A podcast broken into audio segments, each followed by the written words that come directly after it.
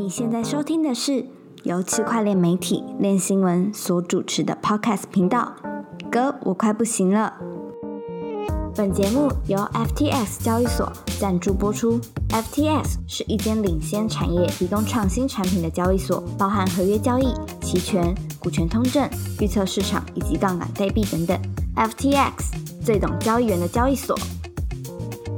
嗨，欢迎收听这一集的歌我快不行了，我是韦德。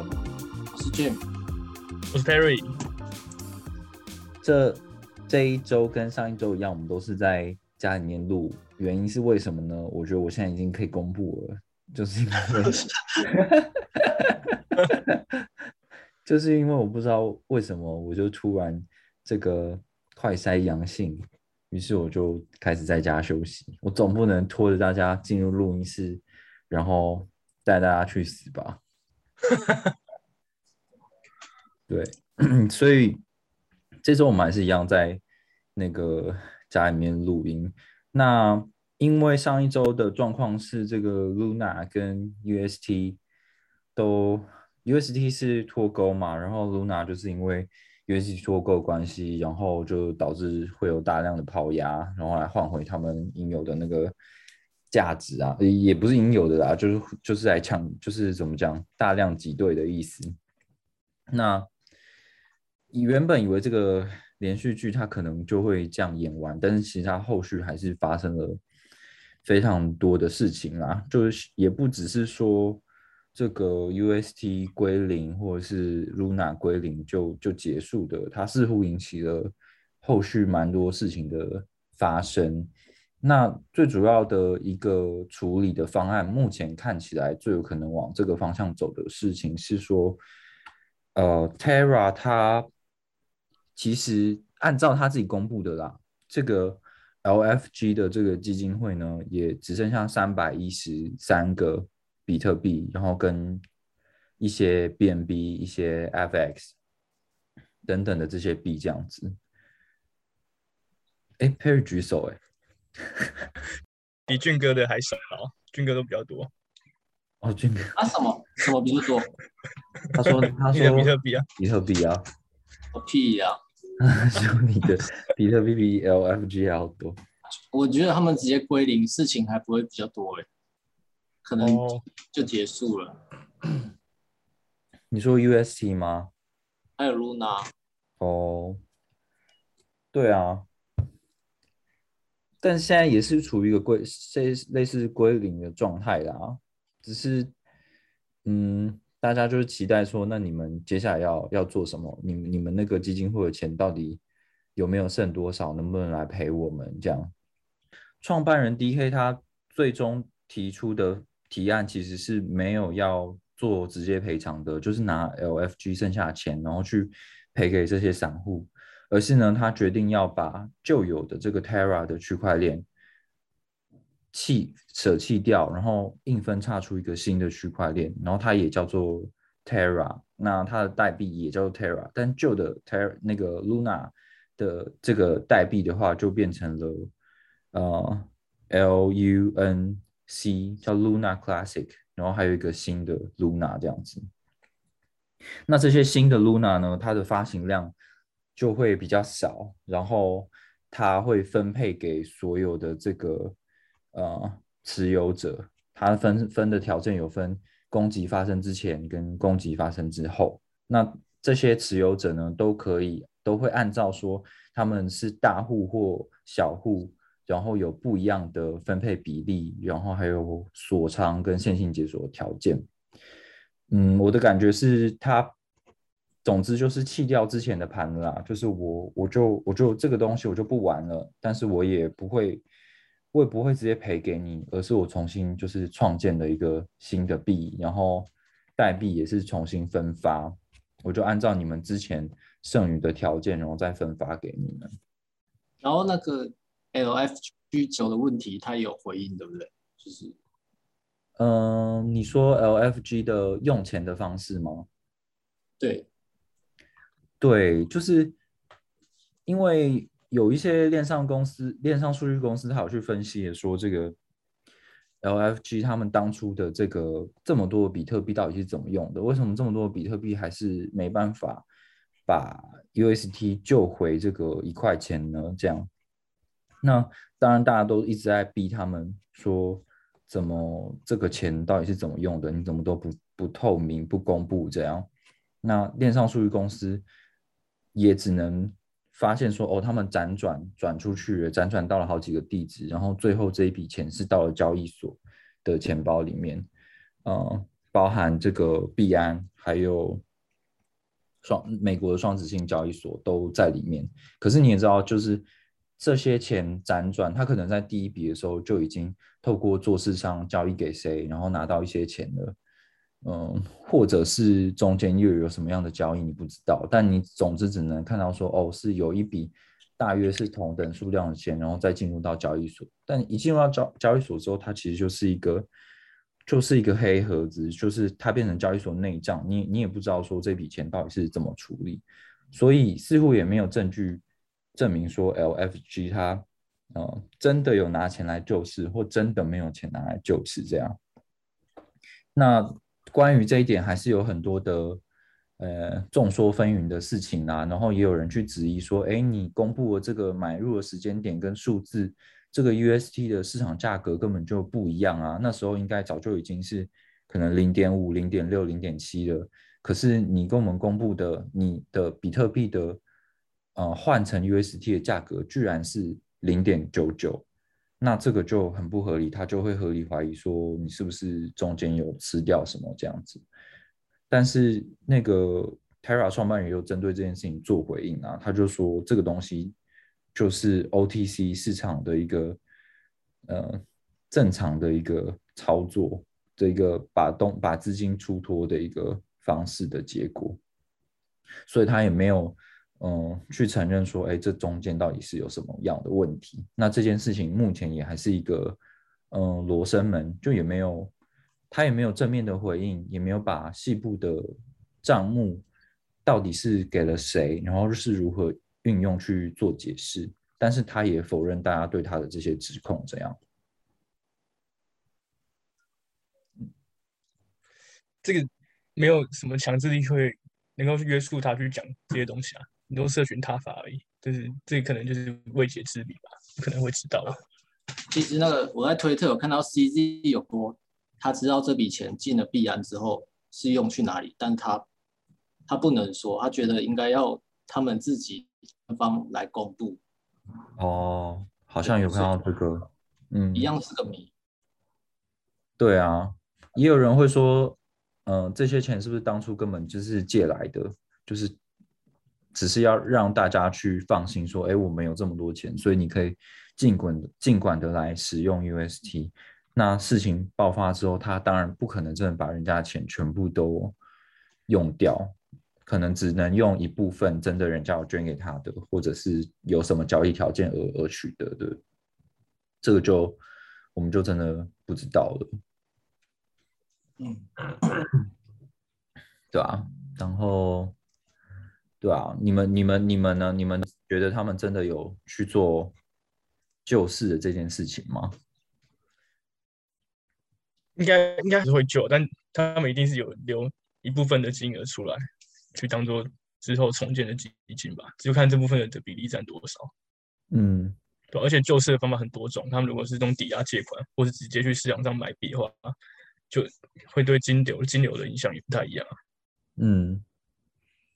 对啊，但 总之他还是有公布他有剩嘛，他会跟你说我剩三百一十三个，那就于事无补，因为你算了一下怎么样大家分配这个东西，你就会达得到得到一个非常没有没有价值的新的币，跟归零好像也没有太大的区别这样。而且最重要的应该就是必然那个 C D 讲的那那一部分的钱，转我记得转去交易所的钱是最多的，那一笔到底怎么用才是最重要的，大也是大家想知道的吧？嗯。我我自己会觉得，嗯，因为这个 LFG 它一开始他就说它是一个，它是一个道然后它里面当然这些道组成成员都是很多的机构，那那这个这个道它的工作就是对 UST 做一些维稳的事情，但它到底如果它救市不利的话，对于这个到底有没有责任，或者是所谓的散户投资者能不能去控告这个基金会，我就不是很很确定。就是你要你要怎么告他？因为他如果他他的立场是我是一个去中心化的组织，然后钱也都是我自己跟很多机构募来的，然后我们的工作只是在帮 UST 可以。在他有危机的时候去去帮助他，但他跟跟散户之间好像没有什么直接的债务关系，散户没有投钱给 FLG，所以 FLG 照理讲也没有钱，也没有也没有义务把钱还给散户，就是，可是大家好像就是去追着这一笔钱，我我我不知道，就是如果这个东西走上法律法走上法律途径的话，会以什么样的？罪名去做讨论，对，感觉应该也是告创办人吧。嗯，感觉到最后应该也是告创办人，因为也有也有很多韩国媒体都报说，LFG 其实已经解散了之类的。哦，LFG 已经解散了，说什么在崩盘前就解散，然后法律顾问团队也已经。都离职了，等等的消息都传出来，全跑了。嗯，这就是蛮妙的啦。因为因为呃，我也有看到说，有很多人在说传言这件事情，就是事情爆发之前，Terra 在韩国的登记公司就注销注册，但是因为他们都已经搬到新加坡了嘛，所以他们也有解释说，哦，是因为。因为新加坡成立了，所以韩国的就会注销这个东西，本来就有在跑之类的东西，这样的说法也存在。所以到底是怎么样，我真的不知道。嗯嗯，好，那刚刚有提到说，就是这个创办人 DK 他其实有很多麻烦啦，就他现在看起来就是专注在回应说接下来 Terra 要怎么办，那就看这个提案会不会过。过的话，最快就是五月二十七号会有一个结果，他就马上就是会有一个分叉版的出来。那其实除了这件事情以外呢，也有传出说他在韩国的住家被人家找上门，然后就在问他说：“哎，你你你你有没有就是反正就要找他负责就对了，就是这在中国就要维权嘛。”然后在韩国。那边也有很多的诉讼在发生，不管是散户投资者的集体诉讼，或者是针对这个 DK 个人或者公司，然后去说他们诈骗啊，或者是来自于呃经管会或者调查局，他们都有说，就是以公部门的话，经管会他们韩国经管会跟调查局，他们也只能就是去关注、去了解，然后为未来的这个监管框架去做。计划而已，目前他们也没有直接说要做什么执法行动吧。嗯，对啊，所以我觉得就是这种呃，加密货币、数位数位货币，因为它在嗯法律上的定义，每个国家都不太一样，然后它也完不完全适用于呃证券法或银行法或者是一些投资相关的呃。法令，所以就是我觉得他们也很难抓到一个点，说要怎么样去抓你这个事情，就是还是要看后续如果有什么诉讼成立了，看有什么结果再说。看起来 UST 他也没有骗你，因为他一开始有跟你说这个是演算法的稳定币，然后它背后支撑主要资产就是 Luna。那 Luna 如果归零的话，它自然就会归零，或者是它发生挤兑的话，也会给 Luna 造成归零的压力。这个游戏规则好像一开始就设定好了，所以这也是为什么那个 F FTX 交易所的创办人就是 SBF，他就说，他就说他觉得这个不是庞氏骗局啊，他只是不好而已，但他并不是庞氏骗局，并不应该要把所有的东西混为一谈。就是如果你有认真做研究的话，你可以就是可以很清楚的知道这个机制是有风险性的，这跟一般的包装精美的庞氏又不太一样。对啊，这就很像十八岁以下的的的青少年在犯罪一样，但是法院就是他们是限制行为能力的，所以他们就不会受到很严厉的惩处。然后现在韩国法院不够不够完备的状况下，也没办法对他做什么。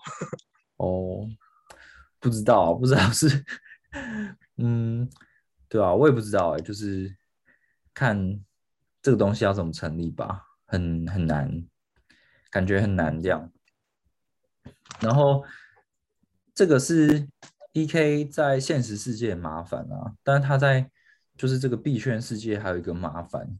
就他还有一个赌局还没有清掉，俊哥，你可以帮我们讲一下吗？嗯，因因为这这几天写很多 Terra 的东西，然后我在翻推特的时候，刚好看到 Kobe 他在回复说这个赌局还没结束的事情，所以就把它写出来。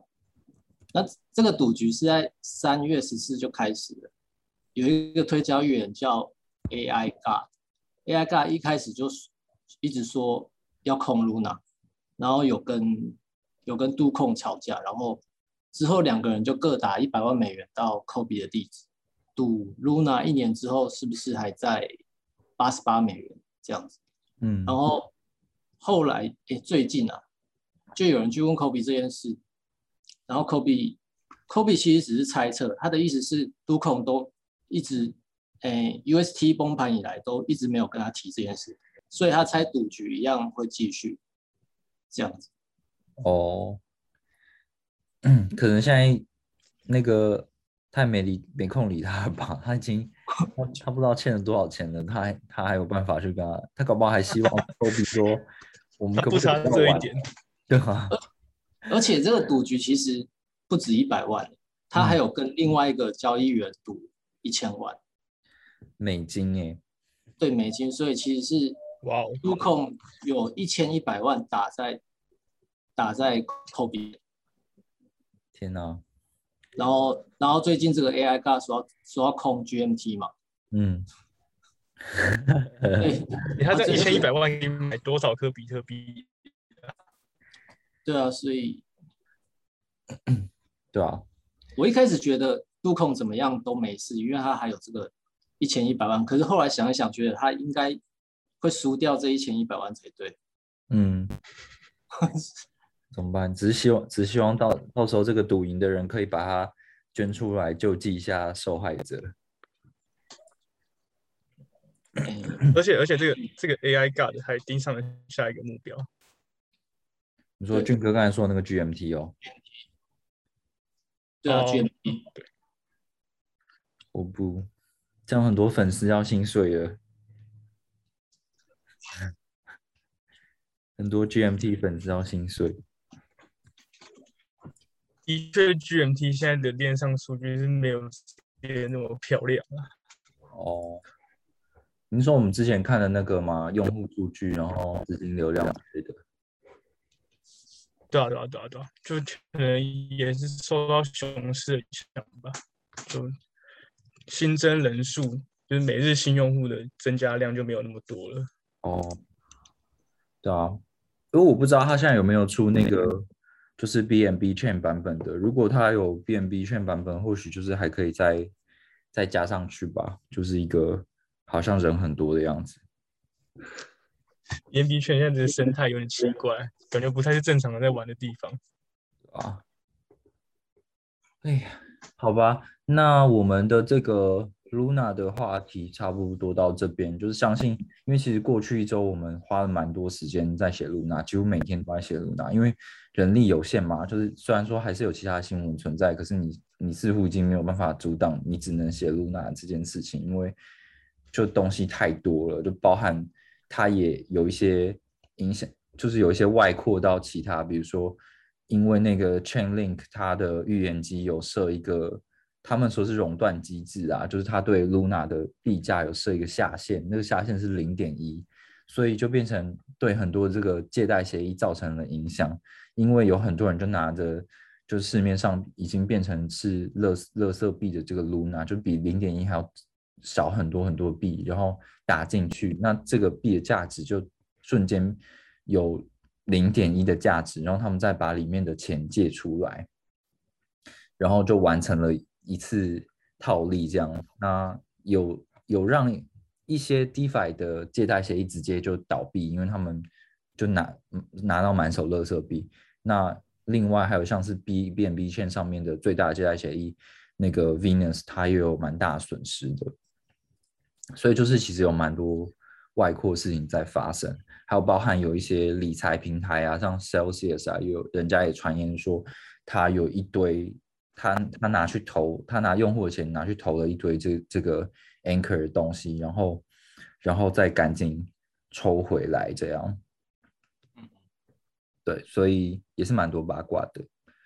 好，那因为现在就是进入了一个熊市嘛，那那对我对我自己的经验来说的话，进入熊市在媒体上面收到消息，就是 VC 开始不再吹嘘了，就是他们不会再讲说什么什么什么东西很有潜力，或者是他们投了什么东西，或者是他们看看好什么样的未来，而是他们会开始写一些这种。鸡汤文啊，然后说哦，我们已经有得到多少成就啊，然后在在这这个波动的市场，我们就要干嘛干嘛的这样。那所以最近也看到蛮多的鸡汤文的出现。那俊哥最近有写了关于这个 DeFi Age 啊，还有六五二九他们的相关的鸡汤文，虽然说不是 VC 的鸡汤文啊，因为我觉得 VC 鸡汤文也是蛮废话的。那 可以跟我们分享一下。就是你写的这两篇鸡汤文有什么感？就是激励到你的地方吗？激励到我，哎，DeFi Edge 的我就提了有有四点，觉得还不错。第一点是要避免过度的个人崇拜，因为像像 Luna 这件事，还有其他一些很多专案啊，很多专案的主导者都不善于接受批评，然后像杜控。他之前在推特上也会到处呛下，然后 Terra 的 支持者也是很疯狂的。那等于这一群人，他们其实都听听不下听不下去那一些负面意见，完全没有讨论空间。那也没有，他们不会去意识到他们有多大风险这样子。嗯，对啊，我我我也这样觉得啊。他就是他就是太太秋条了吧，就是很很嚣张这样子，就是人家。跟他讲什么，然后他就是要用很极端的方式去回应你。我记得他在崩盘的前一天，不是还讲说什么，就是 USD 不可能再脱钩了，就是除非就是世界都毁灭了，对啊，也不会脱钩。我觉得他们 lunatic，哦 lunatic。第二点就是风险管理，DeFi Edge 它有一个原则，就是它所有的代币都不会超过它投资组合的十五帕。他说：“如果不是因为他有定下这个规则，他可能会买更多 UST 投在 Anchor 上面吧。”哦，就他还是有设定，他还是有做一个纪律的。如果他当初没有设定这个纪律的话，他可能就已经深陷危机了。对，那我我好奇你没有做到这一，我觉得这点蛮难的。这一点很难啊，因为你代币都暴涨暴跌吧，它嗯，如果马上超过十五趴。如果它超过有一天超过十五趴，你会马上去处理它吗？我觉得是蛮难的。嗯，对啊，因为十五趴真的偏低耶。对啊，嗯。屁啊！他们一天都暴富讲干话而已，因为他钱多到不行，所以他就是拿出拿一点钱出来小玩。像我们这种乐色散户，我们全部都是六十趴以上，好不好？也是蛮有道理。对啊，同意。然后第三点，他是说稳定币的风险，因为这次稳定币的事件，还哎，除了 UST 还有 USDT 嘛，都有微脱钩的现象。UST 有 USDT 有微脱钩的现象，所以说它除了 USDT、USDC 还有代之外，它还会试着配置更多其他的稳定币。哦。这个我就觉得还好，因为其实其实现在稳定币的选择就就那那那些，然后嗯，目前看起来 UST 虽然说 USDT 它虽然说曾经有脱钩过一下，最多好像到五趴的样子，也是算蛮大脱钩的，但是它还是熬过来了嘛，就是嗯有大量挤兑，但是它还是可以啊一比一的去兑。至少他们说换了七亿美元出去啊，那感觉又又在帮 USDT 又在加分一次了。嗯嗯嗯嗯。第四点就是说，因为现在现在加密市场崩点嘛，主流币崩，然后竞争币也崩，那竞争币可能又崩的比主流币更凶狠，那投资者可能会想说，会可能会想说，早知道我就 hold 比特币跟以太就好。嗯。但是 DeFi Edge 他觉得，如果你这样想的话，你可能就会错过很多，例如像去年的 Solana、Luna、雪崩这一些高暴级的代币。哦，对，嗯，就是你如果你如果选择当一个比特比特币或以太币主义者，你就会错过这些很好的投资机会。这样子，哦，就说你在抄底的时候，就是如果。市场已经很糟了，然后你就会想说，那我就抄最安全的比特币、以太币就好了。那你可能就会错过了一些，就是它本质上也是蛮好的东西。那错过他们暴，就是在回涨的时候的那种暴击的机会吗？嗯嗯嗯，这一点的结论就是，他喜欢把比特币跟以太当币本位，但如果你想要最大化利润的话，你还是要。多元投资一些，不要排斥竞争力，这样子。嗯嗯嗯嗯，是的。但熊市又更难做到哎。哦，熊市熊市超难的。对啊，他做一些都很难做到。对啊，你根本就不知道什么时候真正的底会出现。你现在已经决定你要开始抄一些小币的时候，然后下一波更可怕的灾难又就到了。而且他的他的假设是说，他你真的抄对竞争币，它会有比主流币更高的跌幅。但如果你抄错的话，那也就是躺在那边回不来了。之前在推特好像还有看到一个有趣的评论，就是他说，你觉得市场要崩的时候，你不要去空比特跟以太，你找一个你平常就看不顺看不顺眼的小币去空它，觉得好像还蛮有道理的。什么？你听得懂吗？你听得懂吗？我不懂。就是小币，他的意思是，你觉得要崩了，你不要去空比特跟以太，因为他们跌幅哦并比较小。你要去空一个你平常就看不顺眼的小币。我知道，我知道，我懂，我懂，我懂。就是你既然这么讨厌他，那他在这个表现的，就是市场不好的时候表现可能会。很就是非异常的糟，这样，那你可能就可以因为空单而得到获利。对，而不是去空比特跟以太。好，那刚刚俊哥讲完的 DeFi Age 的这个部分就是结录啦。如果大家有兴趣的话，可以再去搜寻一下的 DeFi Age，然后关于它的鸡汤文。哎，它的标题是什么？好像是什么？呃，是什么啊？军哥？我在打了第一局就可以了吧？我在。Luna 崩盘学到的十个教训哦，我在 Luna 崩盘得到十个教训，这样好。然后还有另外一个是，他应该算是 NFT 界的名人吧，他他都是拿那个 Punk 的头像，叫做六五二九，嗯，有九五二七，然后有六五二九，然后他又说了一些他在这一这一次的这个熊市的。想法，对，六五二九其实他写的东西都超长，然后又偏抒情文，嗯，不过他自己他这一篇有讲几个有趣的故事。第一个故事就是他曾经在二零一三年的时候用一百块美元买入人生第一个比特币，然后他也拉他爸妈进来，他爸妈的均价是三百美元，然后比特币就涨破一千美嘛，嗯。他们觉得那时候他他就觉得自己像天才一样，然后接下来就是交易所跑路啊，然后市场崩盘，他他爸妈最后两百五十块卖出，哦，这故事就是他爸妈用均价三百美元进场，然后结果还赔钱，嗯，他想强调 他想强调长期 hold holder 的重要性啊，对，哦。了解，对啊，不知道，那这是真的蛮长期的。然后第二点，第二点，他应该跟跟第一个故事差不多。二零一七高点比特币两万美元的时候，它也是在错过。他朋友一直说你至少要卖一半之类的，然后他还是错过了，嗯他还是选择不卖。哦，那他的意思就是，到最后比特币感觉就是一个长期会上涨的资产。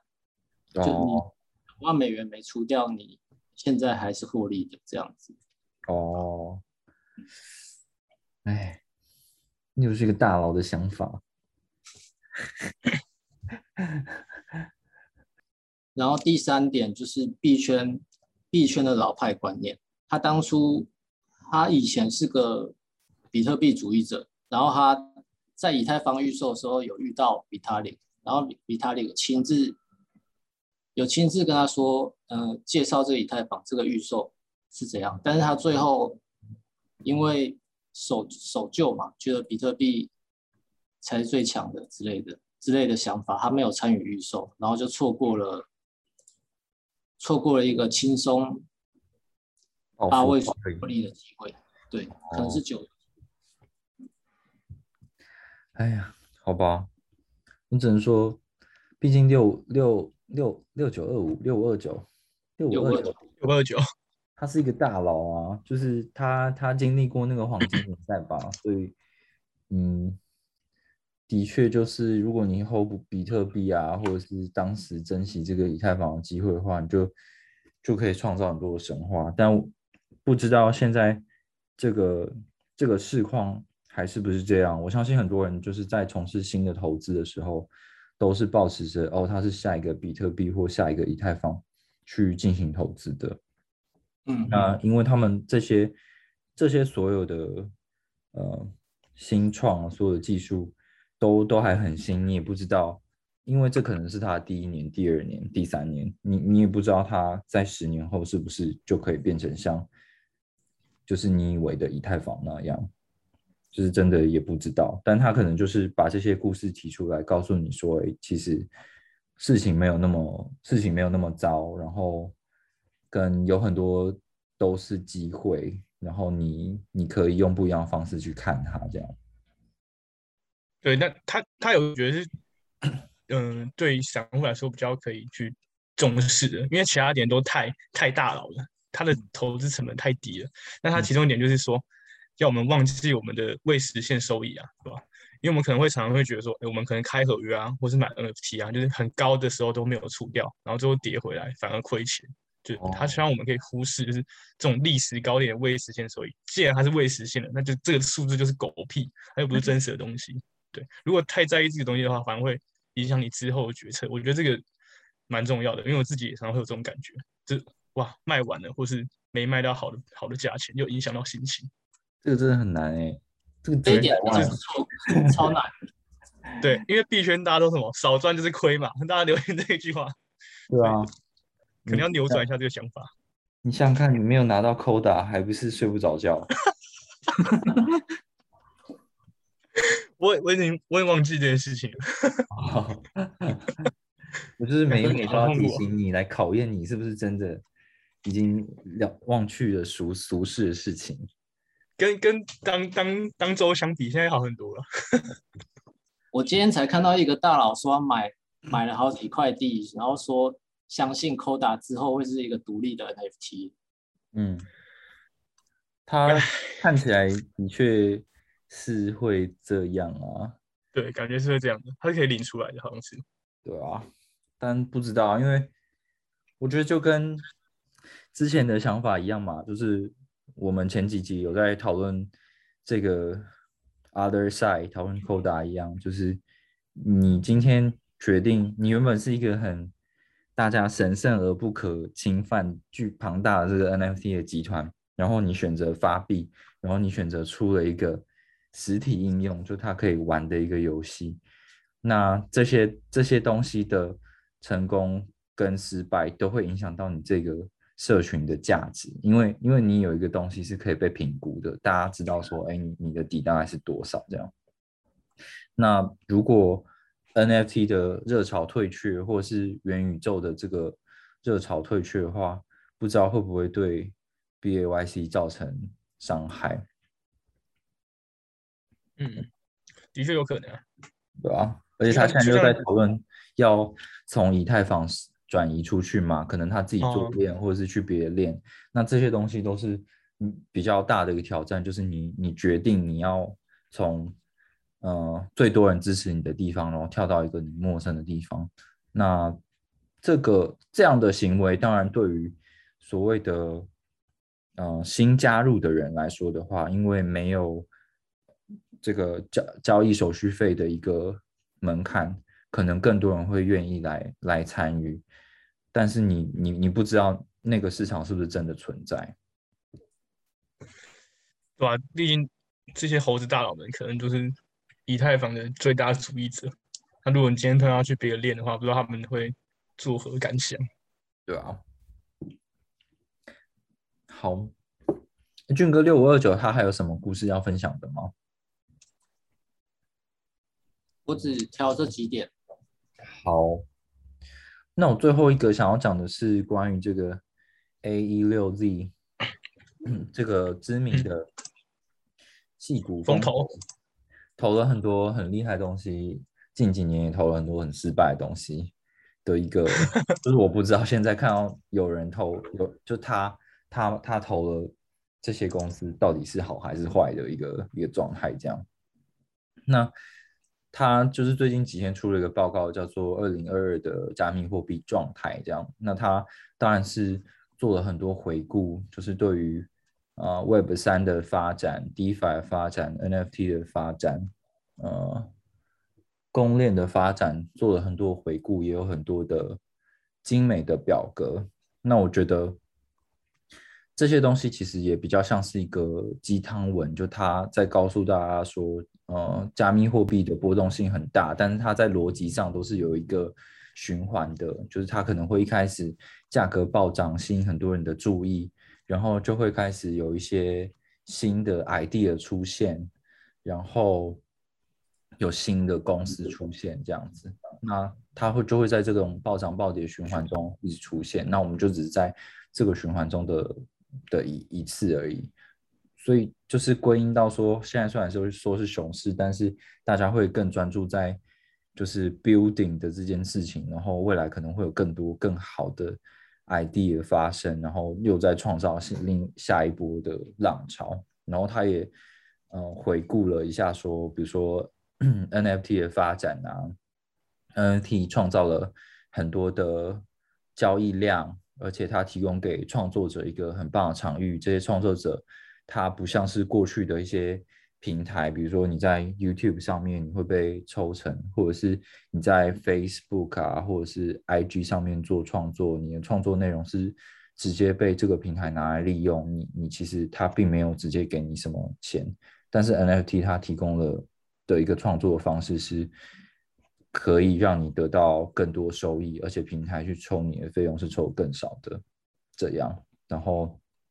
他也说，DeFi 有带来很大进步啊，DeFi TVL 整体规模已经相当于美国第三十一大银银行的管理资产等等的东西。那他他呃 ae 六 z 也相信说，在未来可能会看到更多大型的游戏公司进来做跟区块链还有游戏相关的结合，就是这个是他们看好的地方。那另外还有就是关于以太坊。L two 的发展，如果 L two 真的顺利的啊做出来，然后应呃已经做出来，但是目前可能里面的资金还没有那么多，还没有人那么多人在使用。那未来有更多人在使用的话，再加上以太坊的合并，应该可以为这个区块链的应用吸引更多的人进来。就这些东西，我们也不是第一次听到啦，就过去。都有蛮多类似的言论的，大家如果有兴趣的话，可以再去读这一篇 A 六 Z 的文章，然后它里面的这个简报也做的蛮精美的。或许你在私底下或者是公开场合有需要去胡乱别人说区块链的进步啊，然后有多么美好未来，这里面有很多数据可以去用。就它其实也是蛮算是有点偏颇的，在讲一些事情这样子。他说的，他说的第四次价格循环是什么意思啊？嗯，他有人在划分啊，他把那个加密货币的历史整个拉到可能比特币刚出来的时候，然后有起起伏伏嘛，就价格起起伏伏，他就把那个时间段就是就是拉拉开来，然后大概大概拆分成四个时间段，然后我们在可能二零二零二零年开始的这一波就算是第四段这样子，嗯，对。大概就是这种概念啊，但是我觉得这这当然就是自己胡乱乱画的啊，反正就是低下去了之后 就是一个终结，然后高起来的时候又是一个开始吧。哦，了解。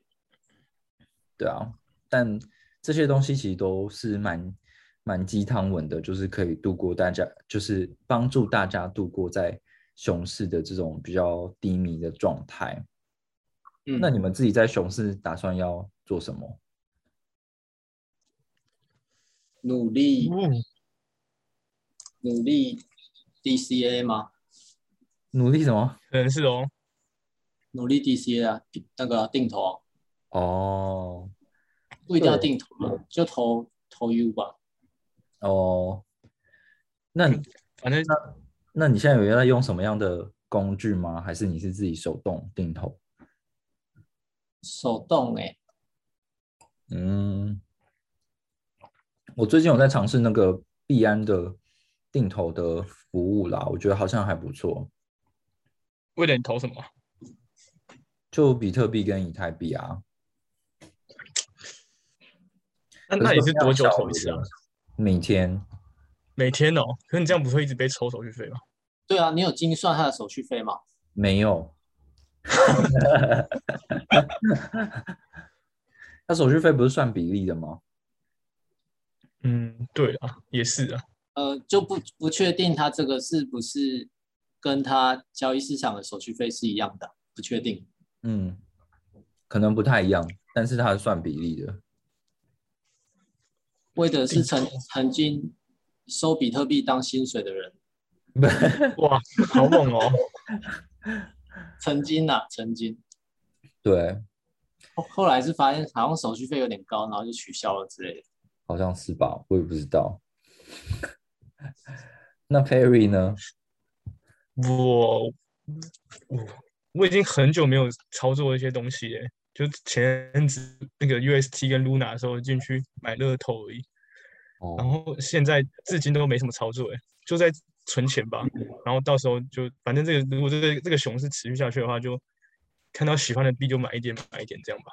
但是你有把原本手上的持持仓给卖给卖成稳定币，还是你依依然就是 hold 着这样？我在下跌前就已经一半都是稳定币了，然后剩下的也没打算处理的，所以就哦剩下的部位就可能换定投以太坊吧，然后买一些喜欢的 NFT 之类的。